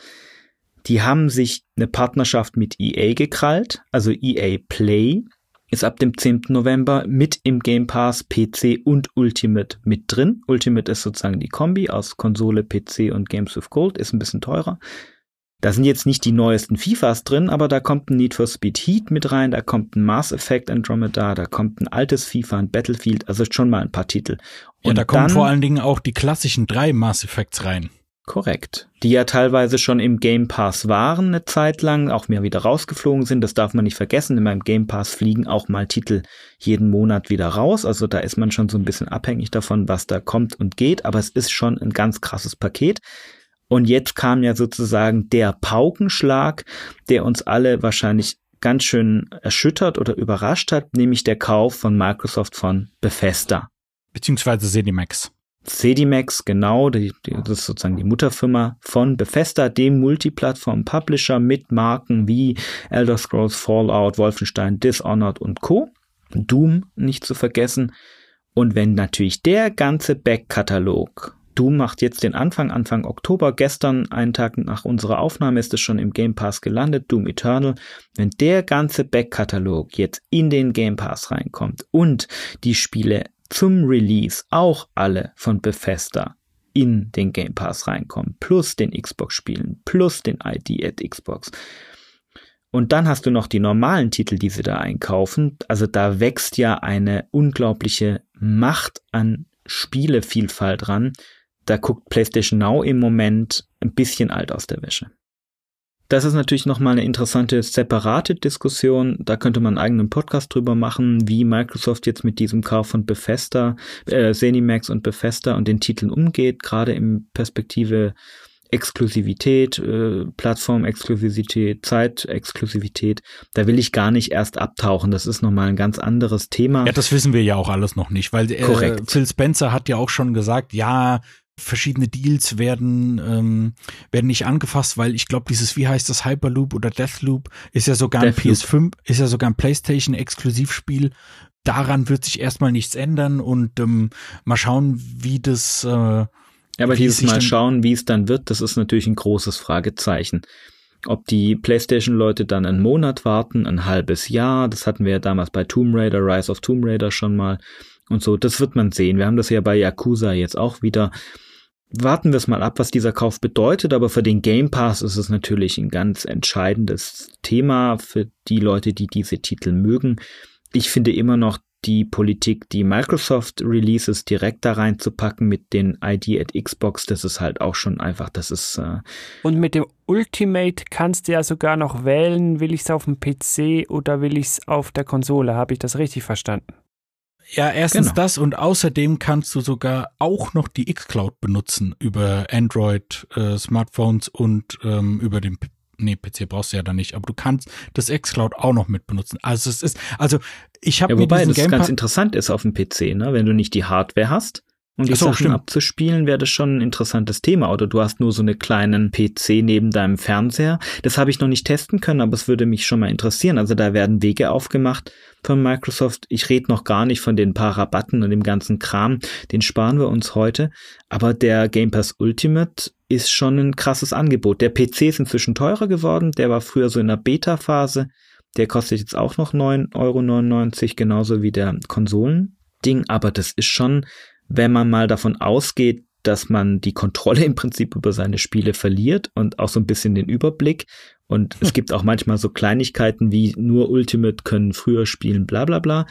Aber ansonsten ist es schon ein Riesending und gerade auch mit dem Games with Gold Programm daneben intern und zur PlayStation schon ein krasser Konkurrent. Also nochmal zur Erinnerung, Ultimate ist 13 Euro im Monat. Ja. Korrekt. Das und ist, ist total da Games lächerlich. with Gold drin? Ja. ja. Uff. Also du kannst Multiplayer spielen auf der Konsole, auf dem PC braucht man das sowieso nicht, aber der PC ist mit drin. Du hast die xCloud, die gerade in der Beta ist, die ist da auch mit drin. Und du hast EA Play mit drin und du hast alle Vorteile, die es halt so gibt. Und du musst dir eigentlich, wenn man ganz ehrlich ist, erstmal, wenn du jetzt auf keine Third-Party-Titel unbedingt setzen musst, wie so ein Ich brauche das Assassin's Creed Valhalla unbedingt zum Release, bist du mit 13 Euro im Monat bist du da wunschlos glücklich. Also das heißt ja eigentlich schon mal direkt die Preisdifferenz von, ich sag mal, Normal Game Plus zu Ultimate ist irgendwie 3 Euro. Also das legt man ja sehr gerne nochmal oben drauf. Nur schon wegen Games with Gold und so, dass da noch dabei ist. Ja, und genau. vor allen Dingen ist da dann auch eben EA Play dabei. Und das ist ja das, das Krasse, ja. Wenn du dir eine Series X holen würdest, würdest du für 301 Euro am Launchtag alle Battlefields und alle möglichen Online-Multiplayer einfach spielen können, weil es da auch schon direkt mit drin ist. Außer sie releasen ein neues Battlefield, das ist dann natürlich nicht mit drin. Das darf man bei EA Play nicht vergessen. Es gibt noch ein EA Play Ultimate, glaube ich. Da, das ist teurer und auch nicht hier enthalten im Game Pass. Da sind dann die aktuellen Releases von EA mit drin. EA Play selbst, da hast du dann nur Demos von den aktuellen Releases und dann kommen die Spiele halt, wenn sie ein bisschen älter sind, mit rein. Ja, aber ach, ja, okay. Für den normalen Otto-Normalspieler ist das völlig irrelevant. Da stimme ich dir völlig zu. Du musst dir eigentlich keine Spiele mehr kaufen für die Konsole. Ja, genau. Was ich mich halt wieder frage, wie verflucht nochmal soll sich das rechnen, wenn die keine Spiele mehr verkaufen? Das rechnet sich im Moment gar nicht. Ich sag, die legen jetzt noch drauf. Ja, ja weil sie es müssen weil das die einzige Möglichkeit ist, mit der sie überhaupt irgendwie mit Sony konkurrieren, weil wir wissen es alle, der große Konsolenkrieg und Kampf zwischen PS4 und Xbox One, da hat Sony mit sehr eindeutigem Vorsprung gewonnen. Und Microsoft will ja nicht nur beim Gaming, sondern eben auch im Business-Bereich mit seinen Office-Paketen und so, die wollen ja ins Abo-Modell. Und die wollen, dass du nichts mehr besitzt. Ja, weil die besitzen es dann. Du musst dafür, du, ja? Genau, das und ist der Punkt. Also ich glaube, Microsoft guckt auch gar nicht mehr so stark. Das haben sie ja im Prinzip mit der letzten Generation auch immer gemacht. Die haben ja keine Konsolenverkäufe mehr veröffentlicht, sondern noch irgendwie so Online-Subscriber und so weiter und so fort, also Abonnenten und Zahlen. Die haben auch keine Spieleverkäufe mehr groß forciert. Also ich glaube schon, dass Microsoft ein ganz anderes Ziel im Moment hat, dass die sagen, okay, wir wollen zwar die Konsole etablieren irgendwie und wir wollen Abonnenten, wir wollen Daten, wir wollen Entertainment. Das hatten sie ja früher schon so als Idee. Die Spieleverkäufe interessieren sie nicht so stark. Aber dann ist natürlich auch eine interessante Frage, was bedeutet das für Third-Party-Hersteller? Wenn ich meine Spiele ja fast nicht mehr verkaufe, weil die Leute völlig übersättigt sind von 200, 300 Spielen im Game Pass es gibt ja auch diverse Indie-Spiele, die im Game Pass sind. Und ich weiß gar nicht mehr, wo ich es gehört habe. Ich glaube bei Hooked FM, ich bin mir jetzt nicht mehr sicher. Ja.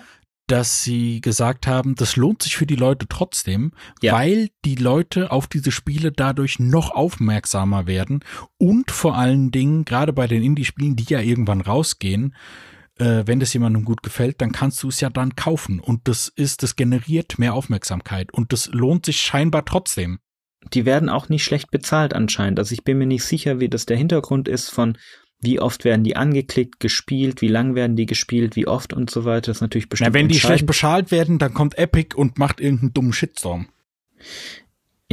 genau, ich denke schon, im Moment werden sie alle noch gut bezahlt, aber im Moment herrscht da auch irgendwie Goldgräberstimmung. Ich bin mal gespannt, ob die Preise so bleiben. Ich bin mal gespannt, ob die Entlohnung so bleibt oder was Microsoft draus macht. Da wissen wir nichts, aber im Moment kann man sagen, um vielleicht das auch abzurunden, das Thema, auf der Xbox Series S und auf der Xbox Series X ist der Game Pass natürlich ein unglaublich starkes Angebot, weil du sagen kannst, kauf dir die Konsole, leg noch mal einen Euro oder einen Probemonat hin und danach ein paar Euro. Das können sich die Leute eher leisten, als wenn sie sagen, okay, ich habe zwei Spiele gekauft und bin jetzt mit der Konsole zusammen. Bei Sony bei 620, 640 Euro gelandet. Das ist nochmal eine ganz andere Ansage. Also man kann wirklich ohne Übertreibung sagen, dass Microsoft da das Best Value Angebot hat, unbestreitbar. In dem Abo-Modell auf jeden Fall. Über die Exklusivtitel möge man noch hin und her streiten. Das ist natürlich auch ein Thema, das uns umtreibt, weswegen wir auch die PlayStation auch schätzen in der Form mit den Studios, mit den Titeln Gran Turismo, The Last Guardian, Death Stranding und Co. Das sind Titel, wo ich mir manchmal denke, auch Wahnsinn von Sony, dass sie sich diese Studios, diese Titel auch manchmal leisten. Finde ich auch schön, finde ich auch gut. Die sind ja auch irgendwo in der Community und die verkaufen sich auch irgendwo ganz gut. Ich glaube, Sony macht da schon ihre Rechnung draus. Aber das ist natürlich nochmal ein ganz interessantes Thema. Vielleicht, um das noch abzurunden, der PlayStation Now, sozusagen das schwarze Schaf jetzt vielleicht in der Diskussion. Ich will es nicht ganz so schlecht darstellen. Da haben sie nachgebessert. Sony hat versucht, die haben die Preise gesenkt. Das war vorher absurd äh, schlecht äh, aufgestellt. Mhm. Auch da haben sie jetzt versucht, immer wieder Blockbuster-Titel reinzupacken. Nämlich so ein God of War war mal drin, so ein Horizon Zero Dawn, glaube ich, wenn ich mich nicht irre. Ja. Eingeschränkt. Sony hat ein ganz komisches Modell. Blockbuster-Titel bleiben drei Monate etwa und fliegen dann wieder raus aus PlayStation Now. Und die anderen bleiben dann teilweise länger, aber auch da haben sie die Schlagkraft verbessert. Auch da fliegen leider Titel raus.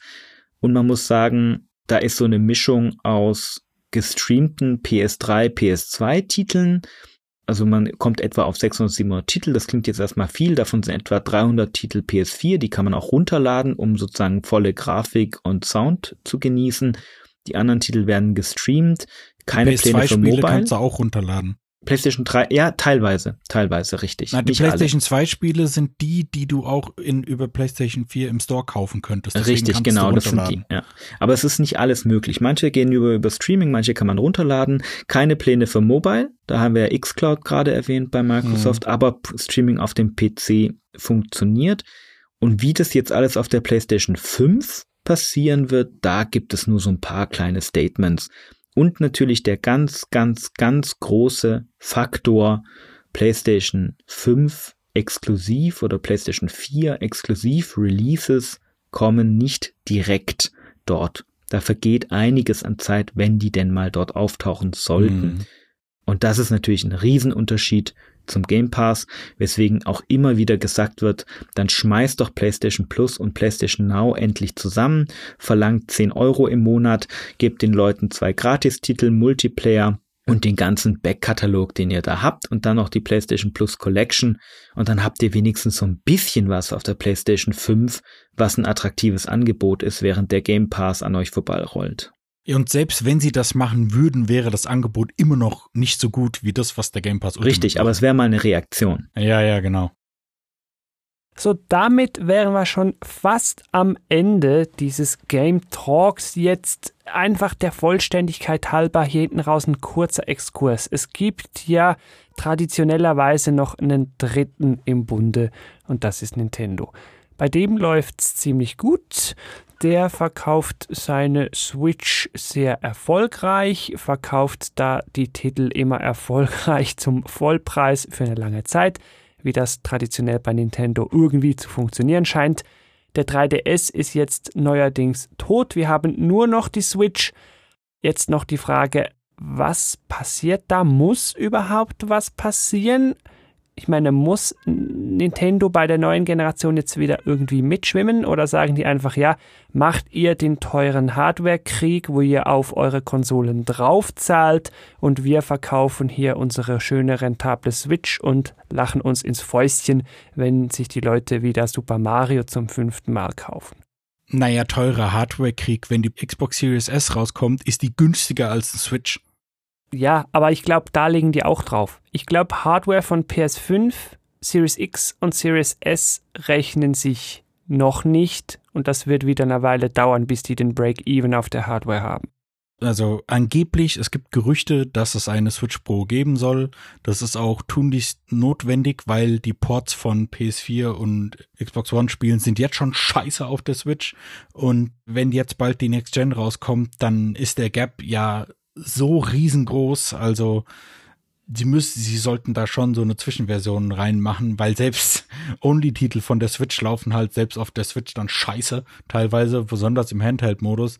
Und naja, ich bin nicht besonders gut auf Nintendo zu sprechen im Moment. mir gefällt da, mir gefällt da extrem wenig. Ich glaube, das ist der einzige wirklich relevante Punkt. Im Moment werden noch Titel von der aktuellen Generation auf die Switch portiert. Ob sinnvoll oder nicht, sei dahingestellt. Wir wissen alles, was auf der Wii damals gelandet ist. Das war ja absurd teilweise von den größeren Marken in, also wirklich, das war ja noch schlimmer als jetzt auf der Switch. Aber Nintendo hat sich schon lange, glaube ich, von diesem Hardware Race verabschiedet. Die sind glücklich in ihrer, in Anführungsstrichen, Nische. Sie sind erfolgreich. Sie können sich leisten, was sie wollen. Ja, und sie eben, haben das halt sind ihre, Strategie. Ja, die haben halt ihre, ihre Marken, die hauen sie da Stück für Stück raus, da kümmern sie sich manchmal nicht mal groß drum. Die Fanbase reißt ihnen die Titel, der letzte Mario 3D All-Stars, reißen die aus der Hand. Da wird Zeitexklusivität gemacht, selbst bei einem digitalen Download. Na, sie werden ja gezwungen, es ihnen aus den Händen ja, zu reißen. Ja, das ist richtig, genau. Und das point. verzeiht ihnen auch jeder, wurscht, aber da wird selbst ein Mario nicht. Sunshine 2 nicht äh, inkludiert in so eine Collection. Ich weiß nicht, vielleicht kommt es irgendwann nach, auch nochmal extra als DLC wahrscheinlich. Du meinst Galaxy 2, ne? Galaxy 2, Entschuldigung, nicht Sunshine 2. Das wäre ja mal wirklich der Hit gewesen. Aber kurz gesagt, hardware-technisch, ja, ich kann mir vorstellen, dass sie eine Pro-Version machen. Ich finde, sie werden nie wieder auf das Niveau wahrscheinlich kommen in meinen Lebzeiten, um mit den anderen zu konkurrieren. Ich glaube, das wollen die auch nicht. Das, das läuft ja so schön entspannt an dem ganzen Absolut. Stress vorbei. Ja, ja, doch, doch, die Switch ist die Mega-Stress-Konsole. Es gibt keine andere Konsole, bei der ich jemals öfter gucken musste, läuft das überhaupt auf der Switch? Funktioniert das überhaupt auf der Switch? Ja, ich meine, ah. stressig ah. für Nintendo ist es nicht stressig, weil die da nicht mitfighten müssen mit Terraflops und so. Ja, und für viele Leute ist es völlig entspannt. Wir drehen vielleicht ab, wenn irgendwas mit den Frames nicht ordentlich läuft, aber die Leute, die sich teilweise eine Switch gekauft haben, die sind ganz froh, die kriegen auch mal einen Doom, die kriegen auch mal einen Witcher, denen ist es völlig Wumpe, wie das Ding aussieht. Die haben nicht die Ansprüche an uns und wir, wo wir schon bei den Konsolen ein bisschen neidisch auf den PC blicken, ich glaube, das ist ein ganz anderes Klientel teilweise dort und wir sind einfach nicht mehr die Zielgruppe für Nintendo, die ihn mehr oder weniger immer noch nach F-Zero weinen und äh, sagen, wo ist das neue Metroid. Ich glaube, der einzige Knackpunkt ist genau, was vorher erwähnt wurde. Was machen Sie, wenn die Third-Party-Hersteller keine Möglichkeit mehr haben, ein paar Spiele zumindest auf die Switch zu bringen? Du meinst, weil der Gap zu groß wurde? Genau. Wenn sie für die PS5 und die Series X und S entwickeln und entweder wir haben das Wii-Syndrom, dass wir dann wirklich die absolut beschissensten, abgespecktesten Versionen von Call of Duty dort bekommen, die auch wirklich nur noch für Switch-User, die auf einem Auge blind sind, irgendwie funktionieren? Oder was passiert dann? Weil dann bricht ihnen schon ein gewisser Teil weg. Die Indies nicht, die werden wahrscheinlich immer noch laufen oder die Spiele werden vielleicht schlecht laufen, aber dann kommt halt auch kein Wolfenstein, kein Doom und nix mehr. Vielleicht ist es Nintendo egal, vielleicht ist es auch der Klientel egal, ich weiß es nicht, aber der Gap wird natürlich entscheidend groß. Kann auch sein, dass Nintendo nächstes, übernächstes Jahr eine neue Konsole rausbringt und dann wieder sozusagen das wiederherstellt. Möglich. Also meine, Vermut meine Vermutung, ich orakle, dass äh, eine bessere Switch-Version in Kombination mit dem neuen Monster Hunter rauskommt. Ja, also die wäre ja mal überfällig. Die bessere Switch-Version, die wurde jetzt schon dreimal prophezeit. Jetzt langsam könnte die schon mal kommen. Ja. Also ich würde meinen, lassen was mal bei dem bewenden, was Nintendo betrifft und eigentlich auch was diesen Game Talk betrifft. Der war sehr umfassend. Es freut mich schon mal, wenn du da draußen bis hierhin mitgehört hast. Vielen Dank dafür. Denk nochmal an die Show Notes für viele weitere Links. Am besten guckst du dafür in die Beschreibung in deiner Podcast-App. Ja, wenn du das nächste Mal auch wieder reinhören wollen würdest, würde mir das natürlich auch gefallen. Guck mal rein, gametalk.fm slash Abo kannst dir ein Abo klicken, kostet nichts, keine Werbung und so weiter und dann bekommst du die neueste Episode immer auf dein Gerät. Dann hier hinten raus will ich mich natürlich auch wie immer bei meinen Gästen bedanken. Vielen, vielen lieben Dank, Attila. Du hast die Sendung wie immer sehr bereichert und vielen, vielen Dank auch Stefan. Für dich gilt natürlich das Gleiche. Wir konnten hier viele schöne Diskussionsthemen anreißen, was mich ja sehr gefreut hat. Ja, vielen Dank für die Einladung. Hat viel Spaß gemacht. Wir sind jetzt sogar ziemlich einstimmig hier rausgegangen jetzt. Ja. Sehr schön. Was wir uns wie nicht holen wollen, so, das haben wir eigentlich schon gesagt. Da müssen wir gar nicht mehr äh, was dazu sagen. Ich warte einfach ab, wie immer.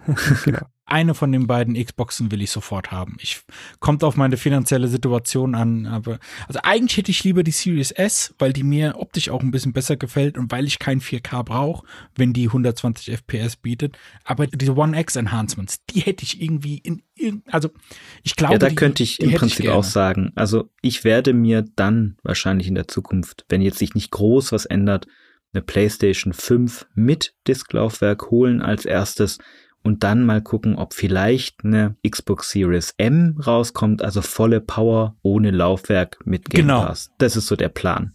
Diese vermeintliche Series M, das wäre auch für mich das Perfekte, ja. Gut. Ja, dann danke ich auch dir da draußen nochmal fürs Zuhören. Bis zum Konsolenlaunch wünsche ich dir da draußen natürlich wie immer viel Spaß beim Spielen ja, vielleicht sogar, ja, wahrscheinlich sogar bis dahin noch mit einer Current-Gen-Konsole. Bis zum nächsten Mal. Tschüss. Ciao. Tschüss. Thank you for listening to Game Talk. For further information, please visit Game Talk FM. Till next time.